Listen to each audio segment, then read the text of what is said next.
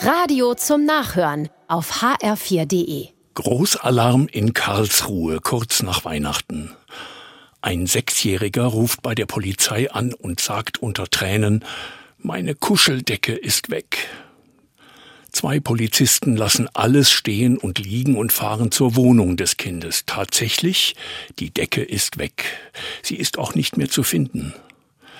Die Polizisten suchen alles ab ohne Erfolg.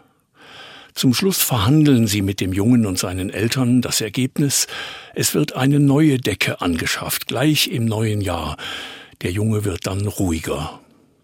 Eine Kuscheldecke ist ja mehr als Schmusen. Da ist die ganze Seele des Kindes drin mit allen Ängsten und Hoffnungen.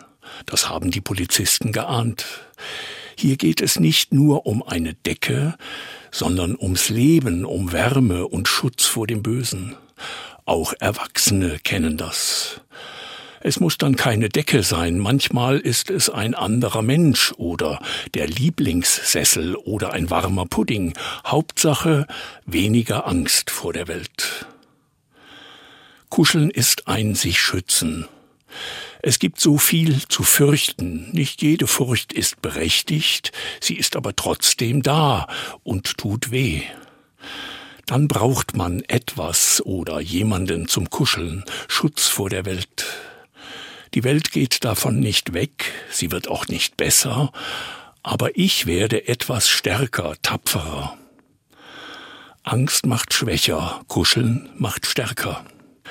Die Seele fühlt sich dann nicht so allein. Es soll immer jemand oder etwas mich spüren lassen, fürchte dich nicht. Ich bin bei dir und beschütze dich.